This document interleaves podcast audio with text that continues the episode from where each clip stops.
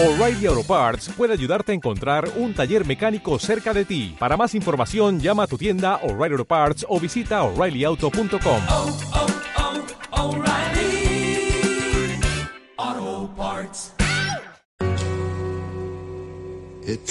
to Buenas noches, amigo. Bienvenido una vez más al Sudoku de Papá.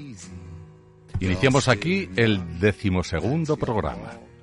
En Zaragoza, a 27 de diciembre de 2021. Me llamo Carlos Reula y ya me vas conociendo. Soy solo un zapatero aragonés. Ha pasado la Nochebuena, ha pasado Navidad. Hemos recordado el nacimiento del ser de luz por excelencia y llamado Jesús de Nazaret. Ha sido la noticia más recordada este fin de semana. Como tú, he recibido muchísimos WhatsApps. También he enviado otros muchos. Me gustaría repasar contigo tres.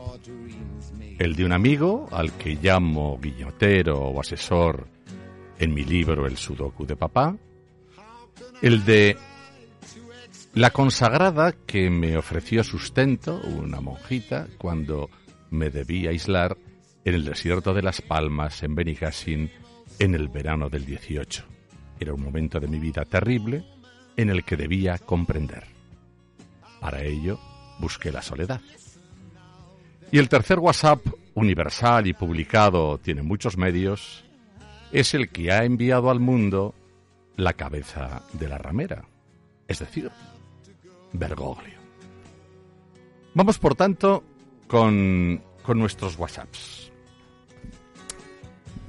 El primero de ellos, eh, que recibí el día de Nochebuena, tiene un precedente.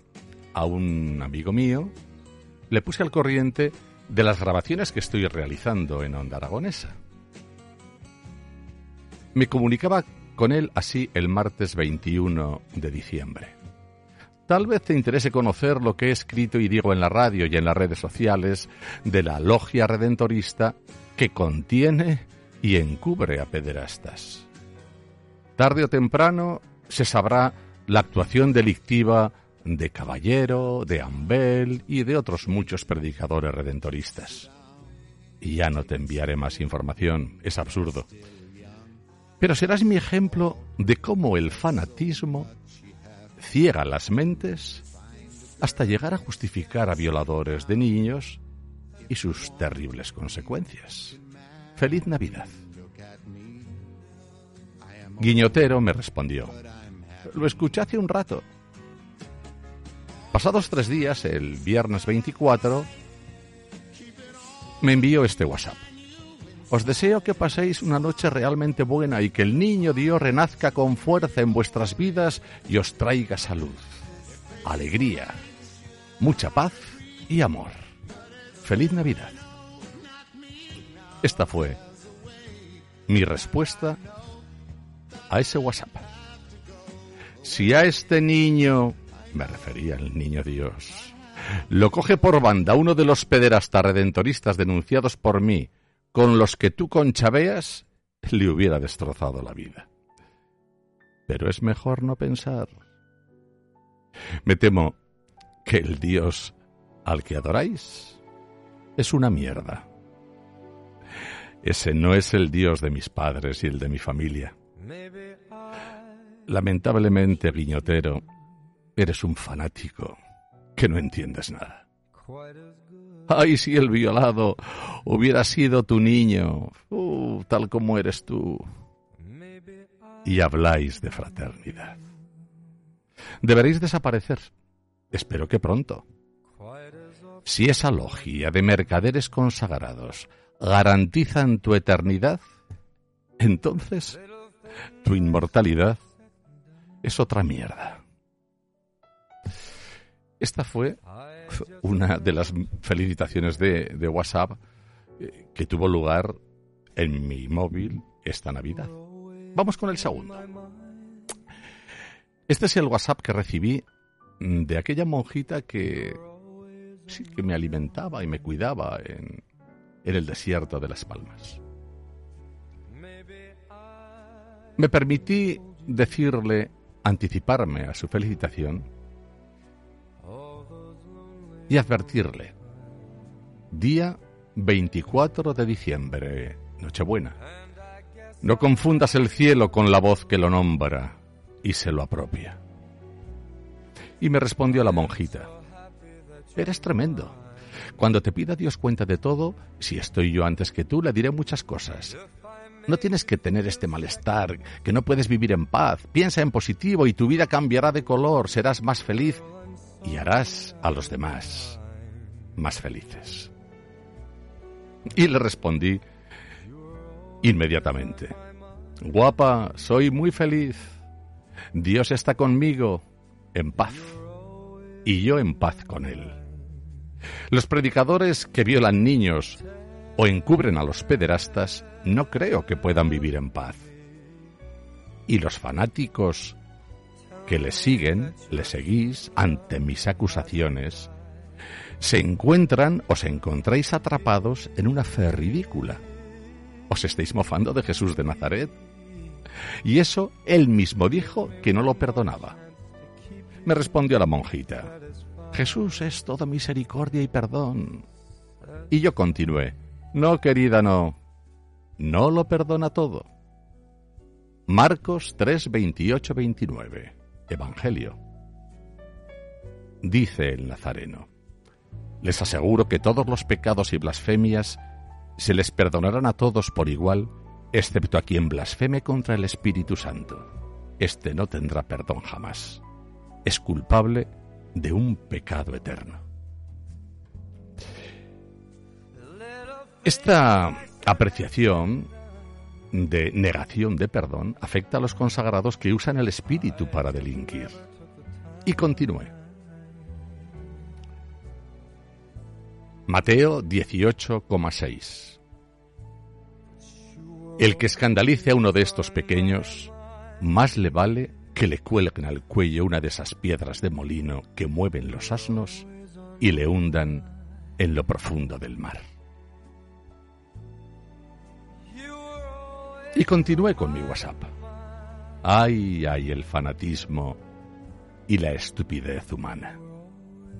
La monjita me respondió, yo sigo confiando en la misericordia de Dios porque por mis propias fuerzas soy incapaz de hacer el bien. Y yo respondí, Dios es misericordioso y Bergoglio y su banda criminal un grupo de delincuentes abusadores de niños y encubridores, es decir, delincuentes, y deben ser juzgados. La monjita, eso no nos compete a nosotros, a nosotros nos compete dar buen ejemplo, lo demás Dios se encargará. No, querida, respondí, no. A ti te compete ser coherente. No te laves las manos, guapa. Previamente me había mandado un vídeo en el cual Bergoglio acusaba a los acusadores de ser demoníacos. ¿Quién es el diablo? decía. El diablo es el gran acusador, dice Bergoglio, en un vídeo que tengo perfectamente guardado en mis archivos. Y le respondí a la monja, el diablo no es el gran acusador. El diablo es en la Biblia y en la vida el gran engañador. Exactamente lo que hace Bergoglio, engañar. Por eso es él la cabeza de la ramera del Apocalipsis.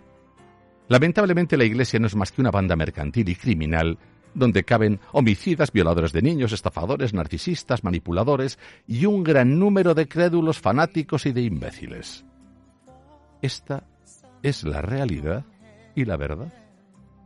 La fe y el Dios de mis padres están llenos de sentido y superan al tiempo y a la muerte. Bergoglio es solo un gran criminal.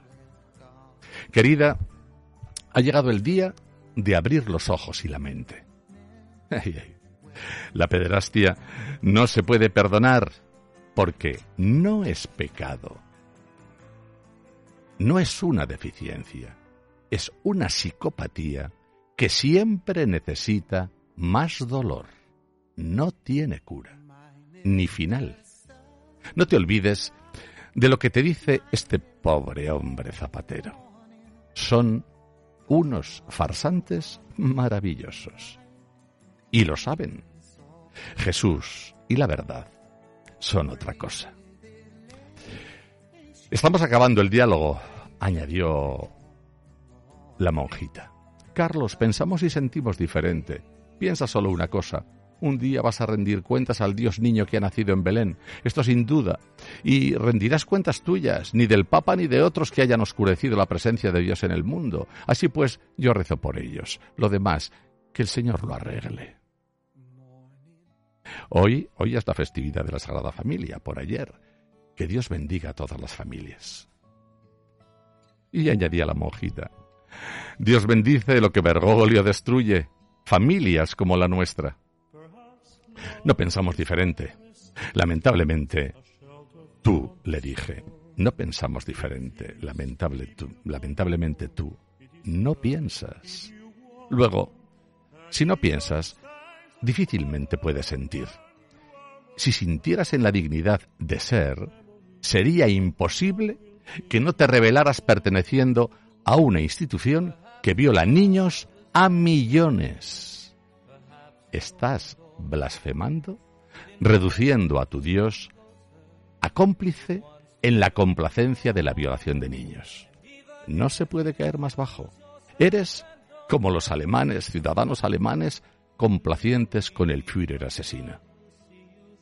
La monjita estaba agobiada. Eres tremendo, me dijo. Respondí, la verdad es muy poderosa y Dios es la brisa de la verdad.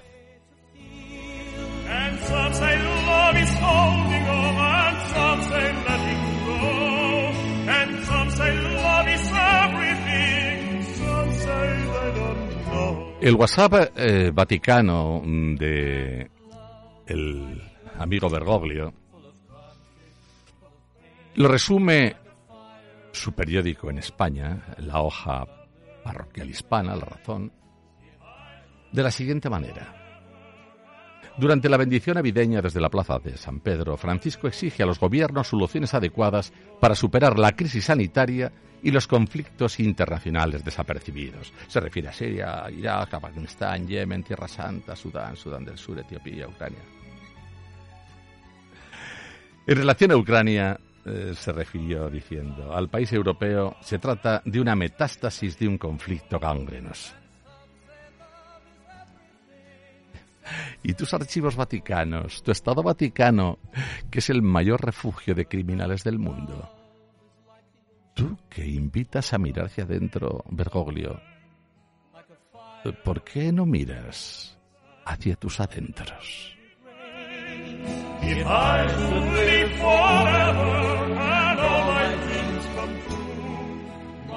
Ayer, Día de la Familia, el predicador Bergoglio continuó dándonos mensajes para captar nuestra mente, nuestra atención y apoderarse de nuestra conciencia. Hablando de la Sagrada Familia, mm, exhortaba cuando diciendo, cuando en lugar de preocuparnos por los demás, nos centramos en nuestras necesidades, cuando en lugar de hablar nos aislamos con nuestros teléfonos móviles, es triste ver a las familias sentadas a la mesa sin hablarse, cada uno hablando con su teléfono.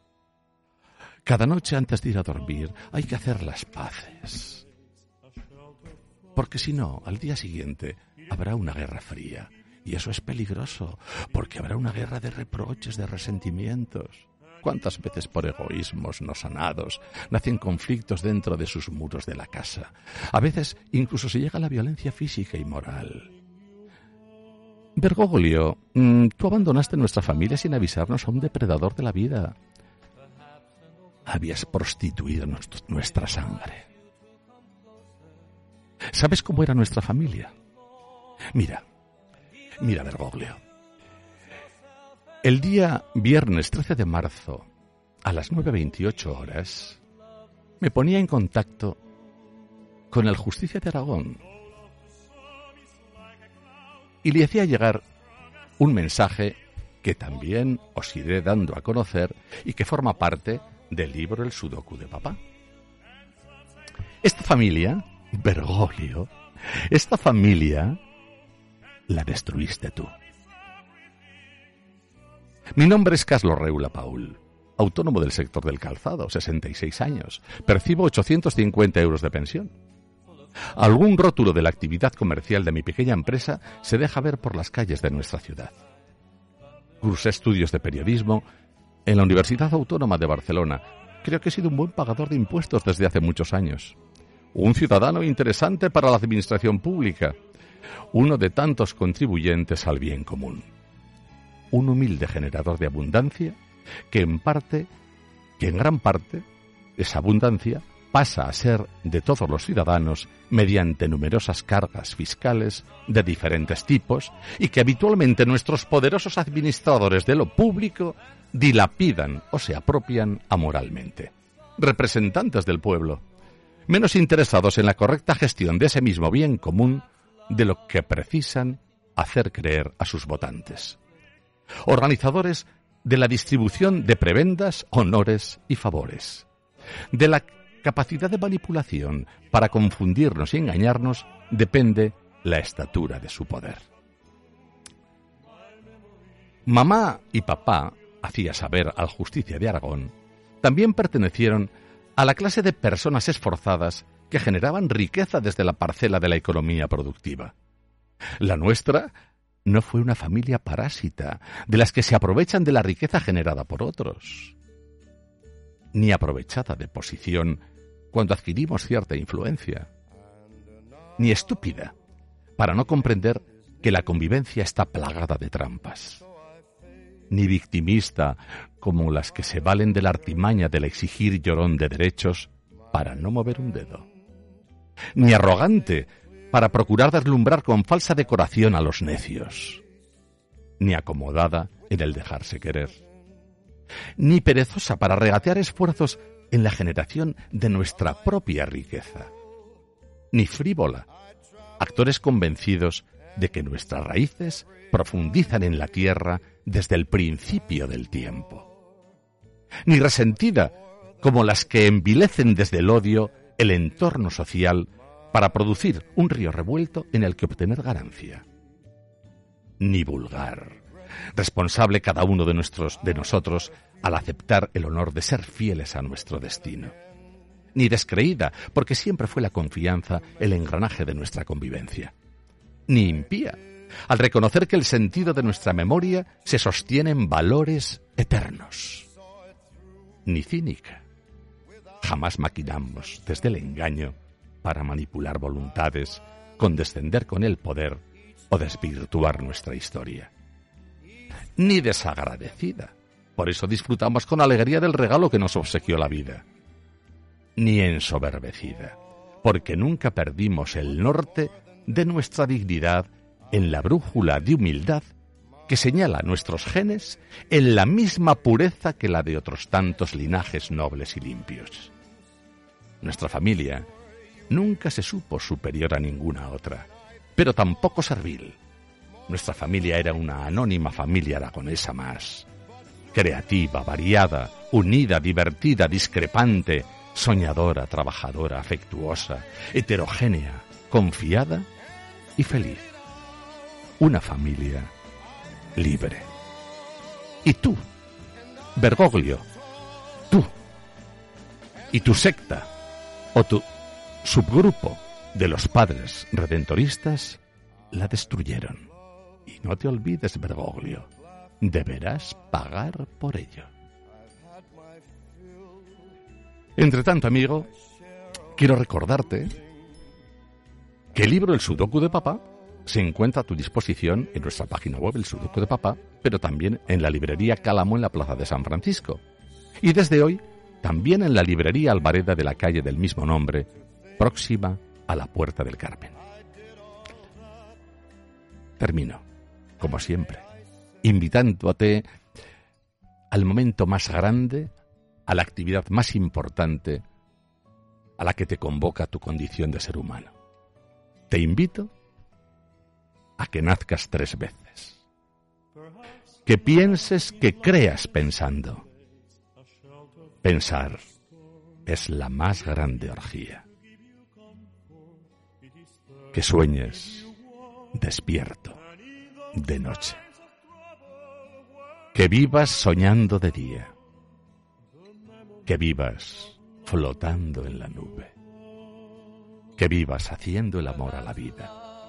Te beso a ti. Tú también puedes besarme. It invites you to come closer. It wants to show